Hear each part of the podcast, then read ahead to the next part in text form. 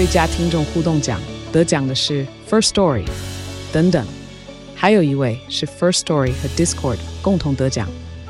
First Story 最新推出的 Discord 整合功能，是为听众管理新标杆，将拥有会员资格的听众自动加入 Discord 群组。这不仅减少创作者的负担，也为听众带来丰富的互动体验，获得全台 Podcaster 一致肯定。体验这个惊人的功能，立刻点击叙述栏连接，让你与听众互动更上层楼。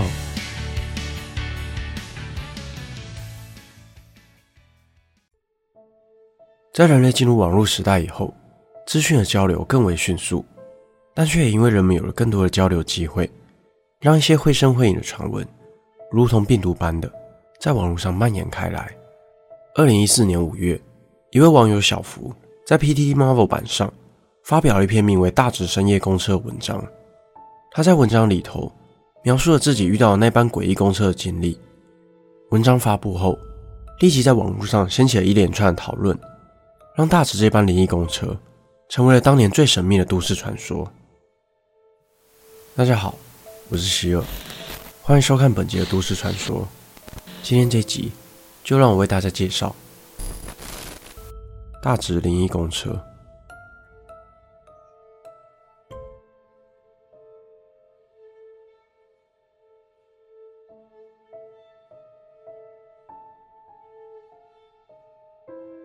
虽然文章是在二零一四年所发表的，不过那却是发生在多年前的一个暑假。那时，小福还是个高中生，趁着暑假，他来到位在大直的一间素食店打工，想赚点零用钱。大直是位在台北市中山区基隆河以北的一带，圆山大饭店以及美丽华摩天轮都是这里的知名地标。当年，小福在这里担任晚班的工读生，那时候大直捷运站还没有开通。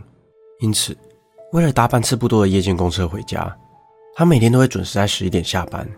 就这样，日复一日，在素食店里度过漫长的暑假。直到那一天，来换班的同事不知道为何迟到了，于是店长就拜托他多留下来一会，等交班的人到了再走。终于，在十一点三十分左右，同事终于赶到，他也赶紧打卡下班，生怕再晚就没有公车搭了。不过才晚了半个钟头下班，公车站牌就已经一个人也没有。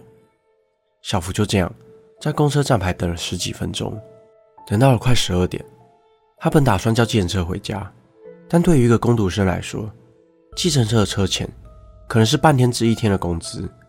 于是他犹豫再三，想再多等一会看看。终于，道路的远方出现了一道光束，一班公车缓缓地朝他的方向开来。并停在了公车站前。太好了，还好没有叫计程车。他内心这么想着，赶紧走上了公车。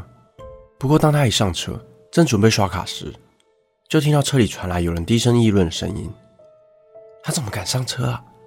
就是啊，真傻。”他顺着声音朝车里望去，却没看见半个人影。整台公车除了他和司机，并没有其他人，且车里十分昏暗。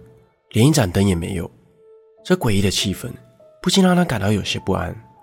但他还没反应过来，司机便将门关上，继续朝下一个目的地前进。他才回过神来，赶紧刷卡，但车上却没有刷卡机。都什么年代了，竟然还有公车没办法刷卡？他只好翻开钱包，投下了零钱，随后便走到第一排座位。当他一坐下去之后，一股寒意瞬间从尾椎袭来。迅速蔓延至全身，再看了一下自己汗毛竖起的手臂，一时之间鸡皮疙瘩爬满全身。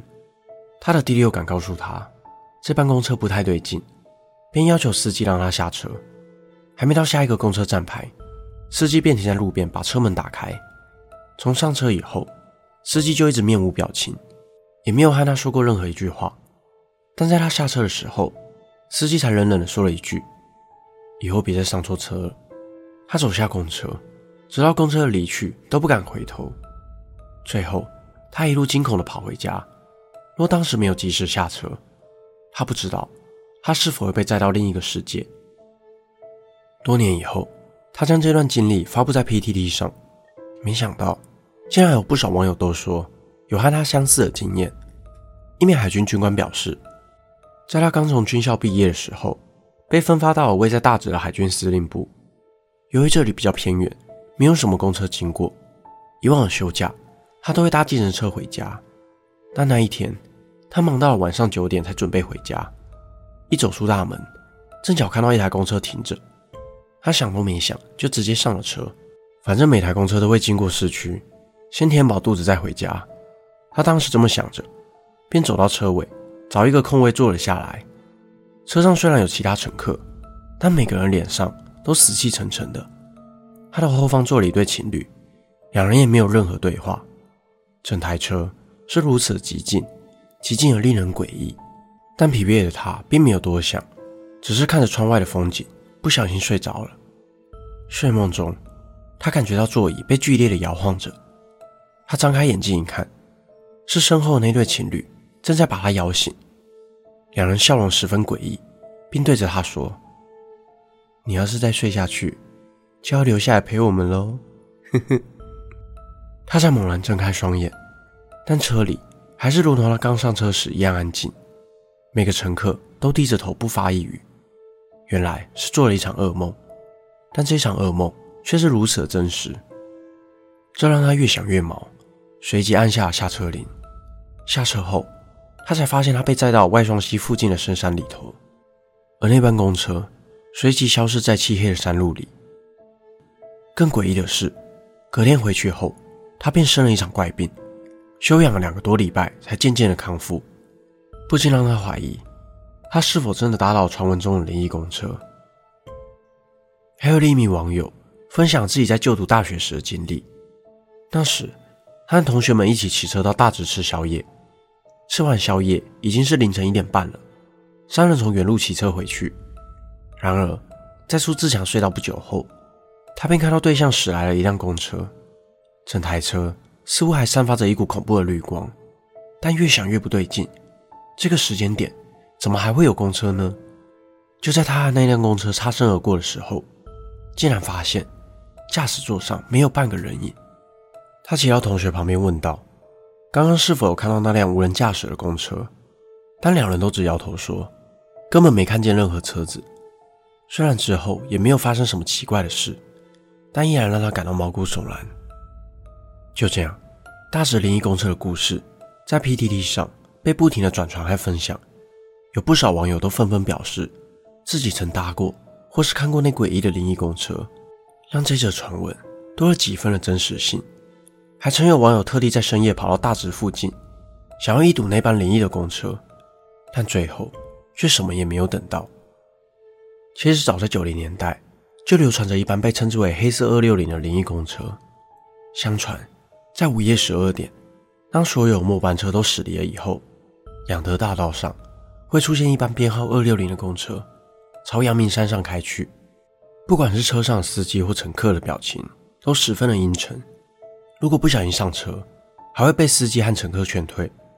更奇怪的是，即使站牌并没有人要上车，这班公车每一站都停。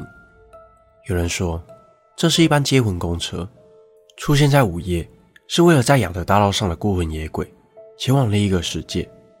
九零年代当红灵异节目《神出鬼没》就曾讲述过这则接魂公车传闻，但节目播出不久后，就有公车司机透露，那班午夜行驶二六零号公车，其实是在客运公司员工下班的专车。由于是员工专车，因此不会让一般的乘客搭乘，车内自然也不会开灯。而结束一天的工作，车内的员工早已疲惫不已。这也解释了为何乘客的脸色都是如此的阴沉。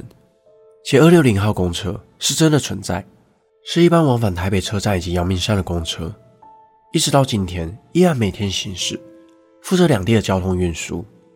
而那班网络上流传的大直灵异公车，会不会也只是结束工作，准备收工下班的公车？至今依然是个谜。本期的内容就到这里，谢谢你看到最后。如果你想看更多都市传说系列的影片，欢迎订阅我的 YouTube 频道。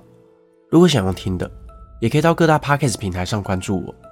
我是希尔，我们下次见。